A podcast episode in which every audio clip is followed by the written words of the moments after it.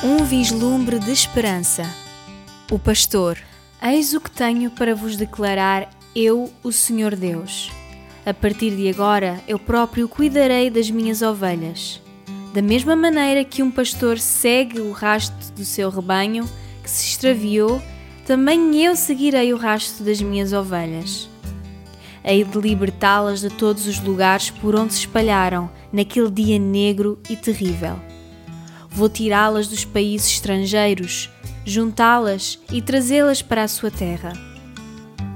Conduzi-las-ei de volta aos montes e vales de Israel, e apacentá-las-ei em verdes pastagens. Deixarei que pastem em segurança nos prados, nos montes e nos vales, bem como nas pastagens verdes da terra de Israel. Eu próprio serei o pastor do meu rebanho e encontrarei para ele um lugar tranquilo. Palavra do Senhor. Irei em busca das que se perderam e vou trazer de volta as que se extraviaram. Ligarei as que estão feridas e tratarei das doentes. Quanto às que estão gordas e fortes, a essas destruirei, porque eu sou um pastor que as trata com justiça. Mais de 300 anos antes do nascimento de Jesus, o famoso filósofo grego Aristóteles declarou que de todos os seres viventes, os mais preguiçosos eram os pastores. Hoje em dia somos capazes de rir perante esta opinião de Aristóteles de que a vida de um pastor era muito parada, recompensada com dinheiro fácil, sem terem grandes trabalhos, exceto o ocasional mudar de pasto.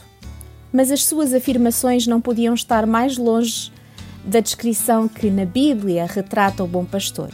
Ainda assim, no capítulo 34, versículos 1 a 10, Ezequiel pinta-nos uma imagem bem desoladora da dimensão do falhanço dos pastores que cuidavam do povo de Israel.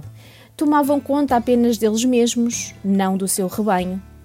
Não fortaleciam os fracos, nem curavam os enfermos ou cuidavam dos feridos.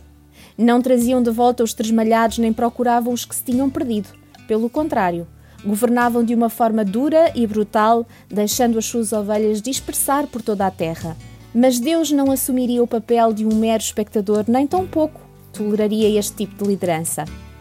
A promessa é de que ele iria agir e responsabilizar estes líderes.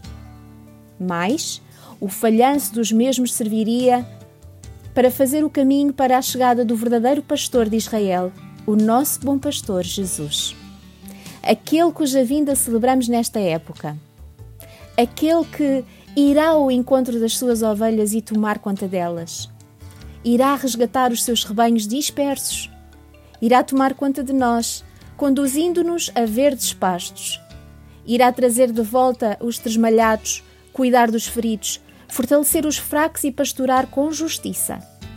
Por causa do seu amor por todos, não olhou ao que era fácil e simples, dando a sua vida pelas suas ovelhas.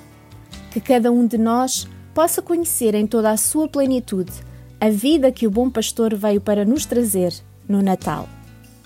Encoraje-te a orar.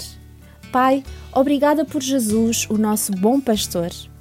Ajuda-nos hoje a ouvir e a reconhecer a sua voz para que o possamos seguir. Amém. Encoraje-te a viver. Tira algum tempo para orar pelos nossos líderes e governantes que eles possam refletir a pessoa de Jesus. Um vislumbre de esperança. Uma produção RTM Mulheres de Esperança com o apoio da Sociedade Bíblica.